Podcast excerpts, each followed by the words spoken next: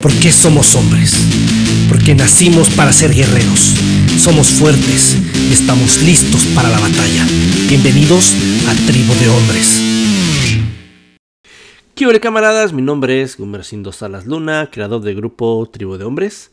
Quiero darte la bienvenida y agradecerte por escucharme el día de hoy. Te invito a que me acompañes en este viaje para que juntos podamos crear el camino y así poder compartir las herramientas necesarias para poder lograr nuestras metas y así poder ser el hombre que quieres ser.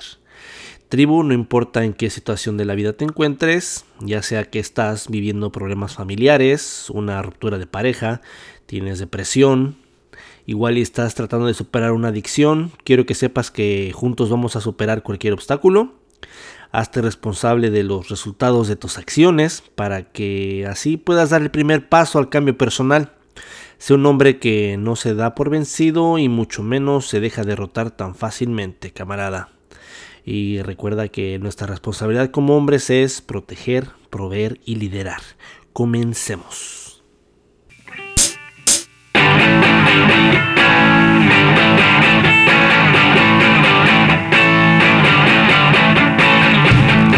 Vale tribu, ¿cómo han estado? Espero se encuentren muy bien yo me siento muy bien porque tengo la oportunidad de compartir un episodio más de Tribu de Hombres. Y ya que al igual que tú quiero aprender y seguir mejorando como hombre camarada. Quiero agradecerte por tu apoyo hermano y me da gusto saber que te está gustando escuchar lo que estamos creando por aquí. La verdad me motiva mucho y pues esperemos les siga gustando esto y espero les ayude mucho lo que compartimos. Recuerda unirte al grupo de Facebook, ve a facebook.com, diagonal grupos, diagonal tribu de hombres y sigan haciéndose presentes. Compartan ideas y si tienen preguntas o tienen algo que quieran compartir en el grupo, ah, algo que a ti te ha ayudado en la vida a mejorar en tu, en tu mejora personal y que seguramente puede ayudar a alguien más, pues compártelo. Fíjate que hace unos días ah, escuché algo sobre un tema que sí había escuchado antes, pero no se me había hecho como tan interesante como ahora. Tal vez hay momentos en la vida en los que no estamos metidos e interesados en otro tipo de, de cosas, ¿verdad? Pero el tema es sobre el bushido y me causó mucha intriga, por lo que la verdad no tenía idea de lo que se trataba y comencé a buscar y a leer sobre el tema y me pareció muy interesante y obviamente pensé en compartirlo con ustedes, tribu ya que cualquier cosa que se trate sobre el mejoramiento personal lo quiero compartir con ustedes y pues también me va a ayudar a mí, ¿verdad? Obviamente. Espero les cause intriga de igual manera para que puedan investigar más y pongan en acción el Bushido en su vida para seguir creando al hombre que quieren ser. Un hombre responsable, íntegro, honorable, confiable, maduro y seguro de sí mismo. Así que vamos a darle al danzón y el tema del día de hoy es Bushido. La palabra samurai originalmente significaba al servicio y se rige en su código de ética llamado Bushido, que representa el camino del guerrero, y se refiere a hombres de noble cuna. Esta ética de servicio engendró las raíces de la nobleza samurái, tanto social como espiritual.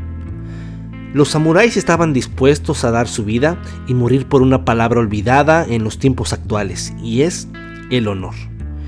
Los peores de estos guerreros japoneses medievales eran poco mejores que los matones callejeros. Los mejores eran ferozmente leales y fieles al código no escrito del comportamiento de caballerosidad conocido hoy como Bushido, generalmente traducido como preceptos de la caballería o camino del guerrero los había virtuosos o villanos.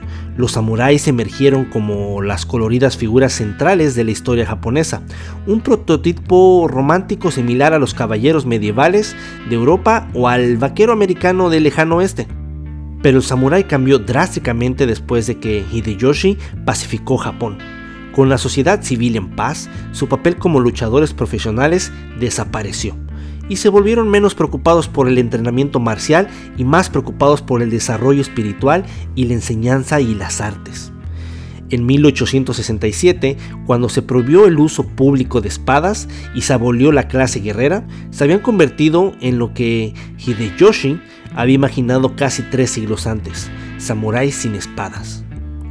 El código del Bushido trata sobre el concepto japonés que evoca fantasmas de la sagrada clase samurái de Japón, una clase tan empeñada en preservar el honor, que preferían cortarse el vientre en un ritual suicida que vivir una existencia avergonzada. Apenas unas décadas después de la abolición de la clase guerrera de Japón, el presidente de Estados Unidos Teddy Roosevelt se entusiasmó con un libro recientemente publicado titulado Bushido, el alma de Japón. Compró cinco docenas de copias para familiares y amigos. En el delgado volumen, que se convirtió en un bestseller internacional, el autor Nitobe Inazo interpreta el código de conducta samurái, cómo deben actuar los hombres, caballerosos en su vida personal y profesional lo que los lectores de hoy puedan encontrar algo más claro sobre el Bushido y es el énfasis en la compasión, la benevolencia y otras cualidades no marciales de la verdadera hombría. Aquí están las ocho virtudes del Bushido explicadas por el autor Nitobe Inazo. Ocho leyes que rigen el Bushido. La primera, rectitud o justicia. El segundo, el valor y coraje. El tercero, benevolencia o piedad. El cuarto, cortesía. El quinto, honestidad y sinceridad. Sexto, el honor. Séptimo, la lealtad. El octavo, carácter y autocontrol. Número 1. Rectitud o justicia.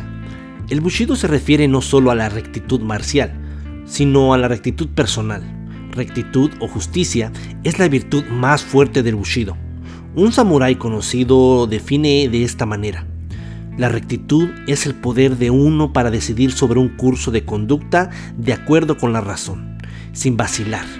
Morir cuando morir es correcto, golpear cuando golpear es correcto. Otro habla de ello en los siguientes términos.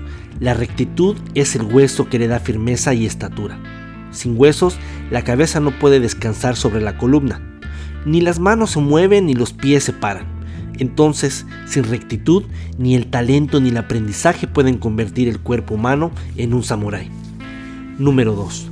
Valor y coraje. Bushido distingue entre valentía y coraje. La valentía es digna de ser contada entre las virtudes, solo si se ejerce en la causa de la rectitud. En sus anécdotas, Confucio dice, percibir lo que es correcto y no hacerlo revela una falta de coraje. En resumen, el coraje es hacer lo correcto. Tercero, benevolencia o piedad.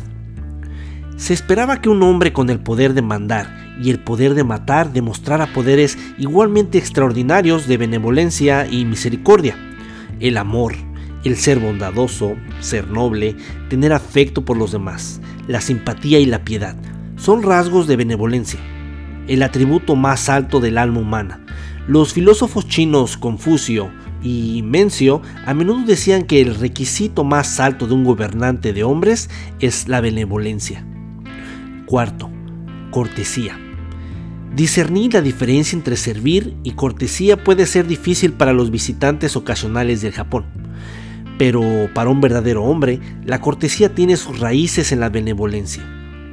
Todos los turistas extranjeros han notado la cortesía y los buenos modales como rasgos distintivos japoneses, pero la cortesía debería ser la expresión de una consideración benevolente por los sentimientos de los demás. Es una mala virtud si está motivada únicamente por el miedo a ofender el buen gusto. En su forma más elevada, la cortesía se acerca al amor. Quinto, honestidad y sinceridad. Los verdaderos samuráis, según el autor Nitobe, les era indiferente el dinero, creyendo que los hombres deben guardar rencor al dinero, porque las riquezas obstaculizan la sabiduría. Así, los hijos de samuráis de alto rango fueron educados para creer que hablar de dinero mostraba mal gusto, y que la ignorancia del valor de las diferentes monedas mostraba una buena educación. El Bushido fomenta el ahorro, no tanto por razones económicas como por el ejercicio de la abstinencia. Se pensaba que el lujo era la mayor amenaza para la hombría y que se requería de la clase guerrera una sencillez severa. Hasta la máquina de contar y el abaco eran aborrecidos por ellos. Sexto, el honor. Aunque el Bushido se ocupa de la profesión de soldado, también se ocupa de la conducta no marcial. El sentido del honor, una viva conciencia de la dignidad y el valor personal caracterizaba al samurái. Nació y se crió para valorar los deberes y privilegios de su profesión. El miedo a la desgracia colgaba como una espada sobre la cabeza de todo samurái. Sentirse ofendido por una leve provocación era ridiculizado como de mal genio. Como dice un dicho popular, la verdadera paciencia significa soportar lo insoportable. Número 7. La lealtad. La realidad económica ha asestado un golpe a la lealtad organizacional en todo el mundo. No obstante, los verdaderos hombres permanecen leales a aquellos con quienes están en deuda. La lealtad a un superior era la virtud más distintiva de la era feudal. La fidelidad personal existe entre todo tipo de hombres, desde hombres buenos hasta delincuentes, pero solo en el código del honor a la lealtad adquiere una importancia primordial. Número 8 carácter y autocontrol. El Bushido enseña que los hombres deben comportarse de acuerdo con un estándar moral absoluto, uno que trasciende la lógica. Lo que está bien está bien y lo que está mal está mal. La diferencia entre el bien y el mal son datos dados, no argumentos sujetos a discusión o justificación porque no los hay, y un hombre debe conocer la diferencia. Por último, es obligación del hombre enseñar a sus hijos normas morales mediante el modelo de su propio comportamiento. El primer objetivo de la educación samurái era desarrollar el carácter, las facultades más útiles de la prudencia, la inteligencia y el debatir y razonar ideas diferentes eran menos importantes. Se estimaba la superioridad intelectual. Solo un samurái era esencialmente un hombre de acción. Ningún historiador diría que Hideyoshi personificó las ocho virtudes del Bushido a lo largo de su vida. Como muchos grandes hombres, profundas faltas eran paralelas a sus imponentes dones. Sin embargo, al elegir la compasión sobre la confrontación y la benevolencia sobre el conflicto, demostró cualidades eternas de virilidad. Hoy sus lecciones no pueden ser más oportunas. Les voy a leer un pequeño párrafo del libro de Nitobe Inazo titulado El alma del Japón. Los recursos del Bushido, de los cuales puedo comenzar con el budismo, proporcionó una sensación de confianza tranquila en la fe, una sumisión silenciosa a lo inevitable, esa compostura estoica en vista del peligro o la calamidad, ese desdén de la vida y la amistad con la muerte. Un maestro destacado en el manejo de la espada, cuando vio a su alumno dominar el máximo su arte, le dijo, más allá de esto, mi instrucción debe dar a paso la enseñanza del Zen. ZN, Zen, es el equivalente japonés a la Dhyana, que representa el esfuerzo humano para llegar a través de las zonas de la meditación del pensamiento más allá del rango de la expresión verbal. Su método es la contemplación y su significado, hasta donde yo lo entiendo, es ser convencido de un principio que subyace a todos los fenómenos y así puede hasta del absoluto mismo y así ponerse en armonía con este absoluto. Así definida, la enseñanza era más que el dogma de una secta, y a quien alcanza la percepción en lo absoluto se eleva por encima de las cosas mundanas y despierta a un nuevo cielo y a una nueva tierra.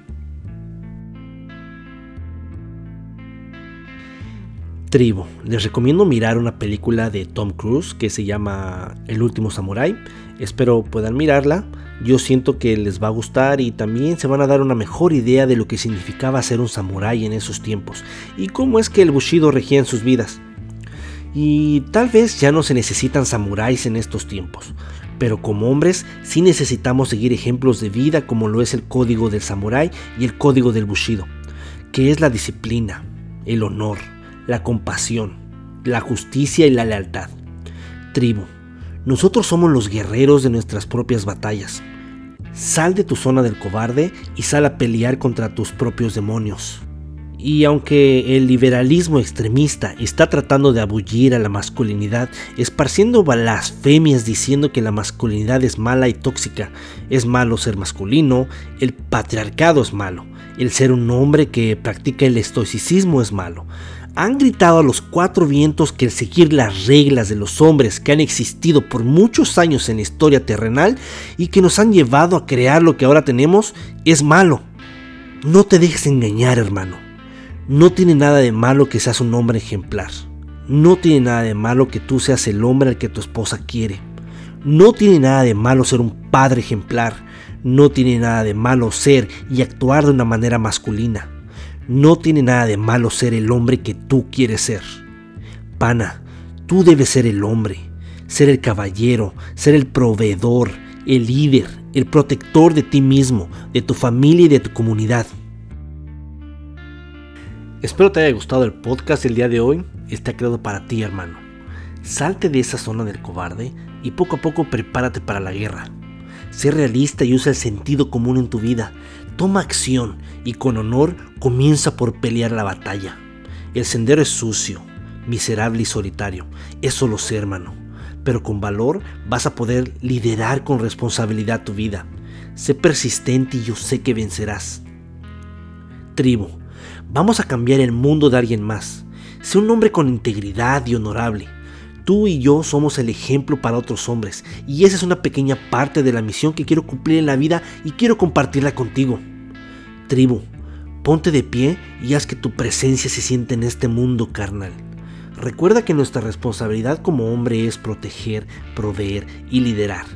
Ya para finalizar este episodio me gustaría preguntarte, ¿qué códigos de honor quieres que rijan tu vida?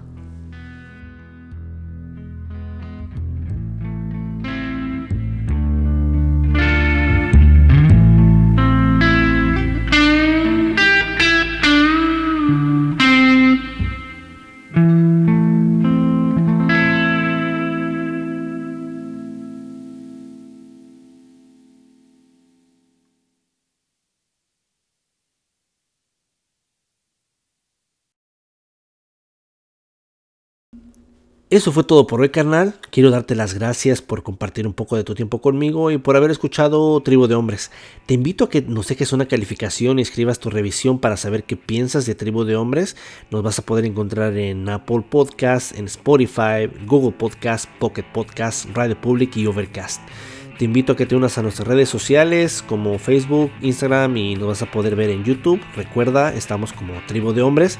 Te invito a compartir este podcast en tus redes sociales para que más hombres conozcan nuestro movimiento y así poder regar el mensaje que queremos compartir y juntos recuperar la masculinidad de una manera saludable. Y echándole muchas ganas y, siendo disciplinados vamos a poder llegar a ser el hombre que queremos ser. Te espero la próxima semana, compadre.